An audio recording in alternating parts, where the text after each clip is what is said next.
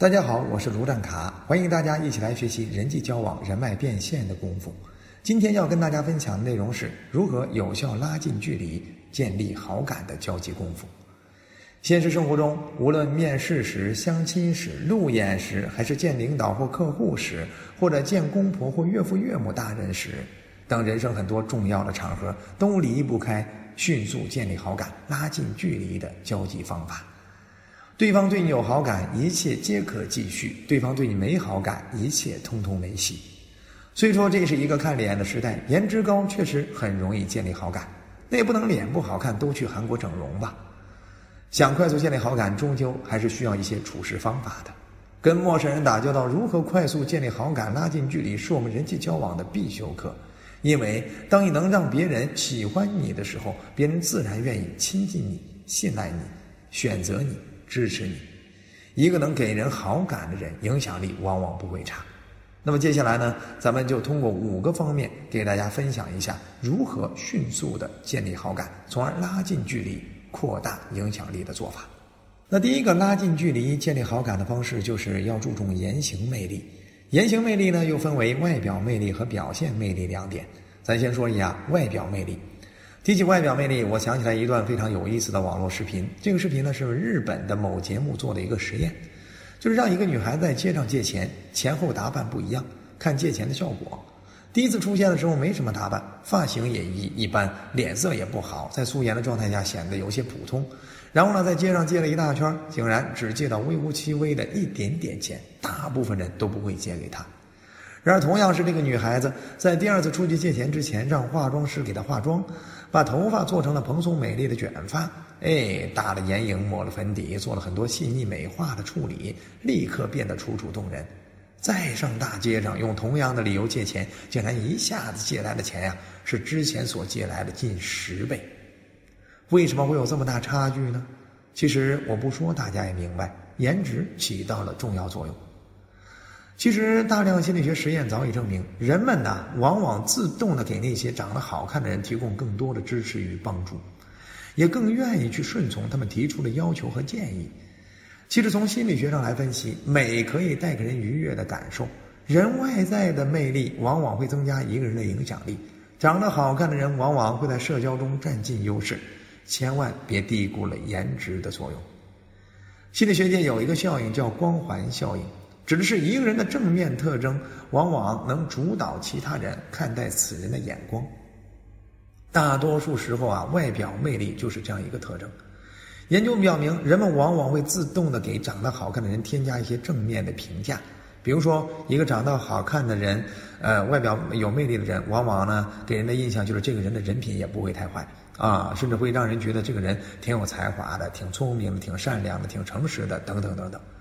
更关键的是，我们在做出这些判断的时候，并没有意识到外表魅力在其中发挥的这种作用。就是他因为一点，你就觉得他其他点也都好。看一个人的外在好，就习惯的觉得他其他方面也好，这几乎成了我们条件反射式的回应。很多时候，我们不得不承认这样一个荒谬的观点，那就是实验中告诉我们的：好看约等于好人。所以。一些长得好看的人，如果真的去行骗，往往得手的几率会更高一些呀。这就给我们一个非常重要的启呃启示：漂亮的外在形象、漂亮的数据表现，往往更容易抓住别人的注意力和信赖感。比如我们在求职的时候，简历制作的怎么样，个人装扮的怎么样，会给面试官留下不同的首印印象。有眼缘的人，往往通过率也更高。当然呢，呃，你不至于像新闻报道的那种为了找工作而去整容的女生，那就有些过了。即使天生形象不是很好，你也可以通过内外兼修提升自己的综合魅力。俗话说，二十岁前的相貌是父母给的，二十岁以后的气质是自己练的。每一个人都是独立的个体，我们至少要有自己的个性美。好感不光指你有好的外在，除了外表魅力之外，表现魅力也非常的重要。表现魅力指的就是我们平常的言谈举止、风度气质、礼仪修养等等，这些都是我们表现魅力的一部分。这一部分往往更加重要。现在很多卫视都有明星真人秀的节目，只有那些除了脸蛋美，还有其他表现美的嘉宾才会令人记忆深刻。比如《偶像来了》里面林青霞的大气、汪涵的多才、谢娜的幽默，都让很多小鲜肉型的明星无法比拟。总之呢，不管是长得好看、装扮的好看，还是表现的好看，保持一个优雅得体的外在气质，往往更容易获得一些帮助和支持，也更容易与人拉近距离，提升我们的交际影响力。所以，我们要不断的去想办法优化自己，充实自己，包装自己，提升自己。这是我们提升我们自己影响力的永恒的主题。那第二种拉近距离、提升好感的方式就是偶像效应。现实生活中，很多人都崇拜偶像，每个人追求偶像的时候都是感性的，甚至是脑残的，无理由的狂热追捧。不管是娱乐界还是政治界、军事界、文艺界，都是一样。人们对偶像领袖的追捧，向来都是感性多于理性。人们对偶像呢，往往都是爱屋及乌的。只要你能做到某个领域的偶像，成为一个意见领袖，你就会提升你在这一方面对应人群面前的亲近感、信赖感和支持度。你的粉丝呢，就会因为喜欢你而无条件的支持你以及你的意见、你的方案、你的产品。就像现在很多人都开始注重个人品牌的打造了，这是一个好现象。当你定位准确，给自己贴好标签然后呢，假以时日。通过自己不断的输出、不断的努力，即使没有罗振宇、吴晓波那样的影响力，你也会成为某个圈子受人拥戴的意见领袖。即使我们不能成为一个领域的偶像或领袖，那么偶像效应还有一种应用原则，叫关联原则，就是当你能让人认识到你和偶像效应的人有一种联系，就会提升你在这些人中的影响力。换句话说，就是你和偶像在一起，有偶像级的人物给你站台、给你背书，也会提升你的影响力呀，让你更容易给人好感、拉近距离。所以现在你就理解了为什么有些人虽然地位一般、水平一般，但是他比较喜欢跟名人拍照，甚至有意的宣传放大，因为和名人拍照，不管是发在朋友圈还是哪里，会让一些不知情的人觉得他很厉害，从而更容易被他影响。这叫借力使力。借势造势，偶像效应在现实生活中也很常见呀。为什么很多的广告要请明星去做代言呢？就是在应用偶像效应。因为明星代言，明星有公信力，老百姓更容易信。更何况有些人本身就追星，明星有偶像效应，喜欢明星的粉丝也会无条件的去选择追捧这个自己偶像所代言的东西。再比如说，每次要举办奥运会了，很多的赞助商宁花重金也要跟奥运会结合起来，哪怕沾点边儿。呃，为什么？因为你这样的话，以后打广告就可以强调它是奥运会指定用品、奥运会什么特别赞助商等等。其实，并不因为它是奥运会指定用品或者特别赞助商就提升了它的质量或服务水准，但是会给别人一种有质量的感觉，服务够好的感觉，因为。奥运会这种盛事，它是一个非常官方的、很大型的、全球盛名的，对不对？更高、更强、更更更快的一种精神的，所以呢，就会呃让很多人爱屋及乌啊。也因为这方面的权威性、官官官方性，联想，哎，你这个品牌是不是也呃很值得信赖？所以呢，跟名人的合影、跟官方的结合，都是偶像效应的关联原则在发挥效力。哪怕你谈恋爱，如果你平常和异性交往的过程中接触的异性都是非常漂亮、非常有魅力的话，其实也会让你显得更受欢迎啊，对吧？别人会远远的看着你，哇，簇拥了那么多美女，对不对？那证明你很受欢迎哦，你有独特魅力哦，呃，因为这是关联原则在发挥作用。常人会根据你和其他优质异性在一起来断定，哎，你是个后受欢迎、有独特魅力的人。那第三种拉近距离、创建好感的方式，就是接触或合作。要么接触，要么合作。关键你要符合以下两个原则。第一个原则呢，就是相似的时候要多接触。心理学家指出，人人都有相似、相吸心理。在与人交往的过程中，如果我们能从对方情感、记忆、事业、家庭等方面找到对方的动情点，并放入同步的语言或情境环境中，就会激发对方的真挚的情感，增加他对你的亲近感和信赖度。简单说，就是只要在跟对方有相似的地方，我们在这方面呢善于表现，并能够与对方同步共鸣，就一定能够让对方喜欢你、亲近你、接受你、支持你。每个人都喜欢自己，也都喜欢跟自己比较相似的人。所以呢，人与人之间显性差异小的时候，更容易通过接触的方式创建好感，拉近距离，并影响彼此。比如老乡见老乡，两眼泪汪汪。我们见老乡若能用老家话打招呼，两人的关系立刻就会亲近感十足，因为你们有相似性。连行为上的改变都更容易受相似之人的影响啊。当学校想整治学生的一些不良风气的时候，只有当同龄的孩子头以身作则的时候，活动才更容易实现持久的效果。否则，说教和纪律往往都不起根本作用。很多有教育经验的人都知道，给孩子找个身边的好榜样去做孩子的引导工作，比亲自做能事半功倍。很多商业人士认识到相似性能让人产生好感，哎，能产生这方面的一种驱动力和信任度的传递。那甚至呃会在调研了解对方的基础上，假装跟对方有相似的背景和兴趣，哎，这样的话以换得对方的好感。比如有些销售员了解你喜欢品茶，他会提前在茶道、茶艺上下功夫，以让你初次见面的时候喜欢跟他相处。甚至有些人呢，呃，还会用很晦涩的目的啊，就像《人民的名义》中赵瑞龙一伙啊，知道高玉良书记喜欢明史，就安排高小凤突击万历十五年，最终以此为契机，让这个不谈财、这个钱财的这个书记高玉良拜到了高小凤的石榴裙下。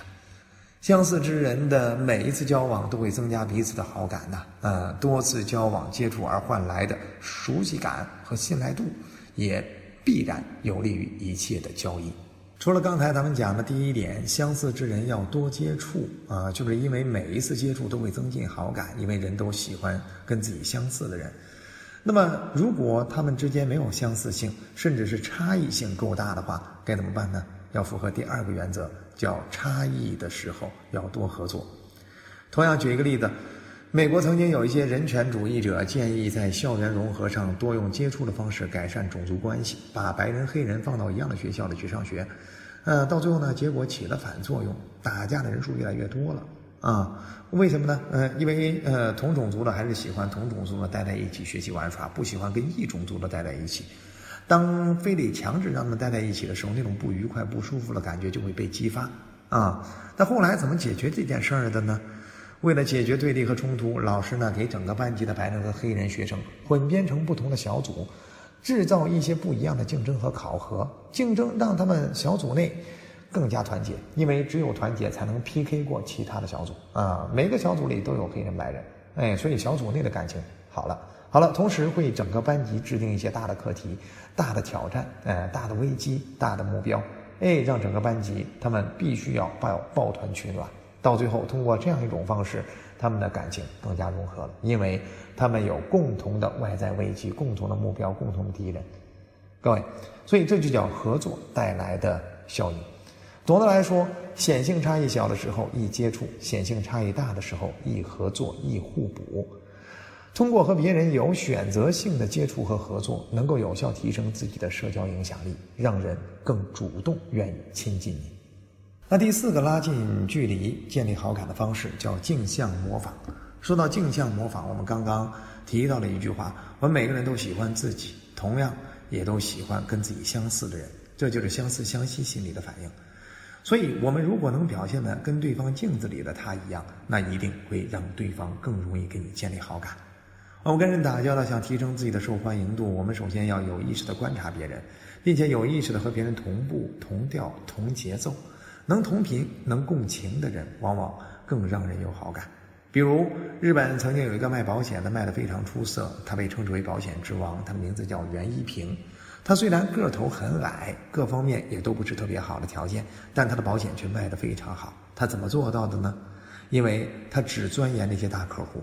他经常调研大客户的具体背景，那些大客户经常出没的地方，喜欢穿什么服装，呃，喜欢用什么样的道具，呃，有什么样的喜好，喜欢有什么样的业余运动等等，哎，他都了如指掌。了解到这些之后，他就会经常出没在目标客户会出没的地方，并且穿着打扮、兴趣爱好各方面也都会表现的跟对方一致。通过这种方式，就比较容易引起目标客户对他的关注啊。并且在接触的过程中，因为其相似性，也会对他有更多的好感。这就是什么成功？他成功营销的非常重要的方法之一，镜像模仿。镜像模仿就是我们平常要像对方镜子一样，在洞察对方特点、对方需求点啊、对方平常兴趣爱好的同时，我们要注意跟对方同步、同调。这样的话，你一定会让对方觉得你跟他仿若是同样的人，自然会增加对你的好感。那第五个拉近距离、建立好感的方式叫恭维示好。现实生活中，没有人不喜欢被欣赏、被赞美的。只要你能有效赞美，夸到对方心里去，对方感觉一定会很好。当他感觉好的时候，其实他的状态是放松的，哎，他也比较容易开放、包容你接下来推给他的东西。因为人人都希望自己是被重视的，自己是重要的。每个人都有自己的自重感，每个人也都希望别人能赏识他的优点，从而获得满足感和优越感。那既然如此，我们就要有一双发现美的眼睛。当我们发现对方哪些地方是你喜欢、是你欣赏、是你羡慕的，就大胆的开口。如果不知道如何开口赞美，那就可以好好学学罗老师讲的这个赞美的相关的技巧。哎，那有九个，我把它称之为赞美功夫的独孤九式。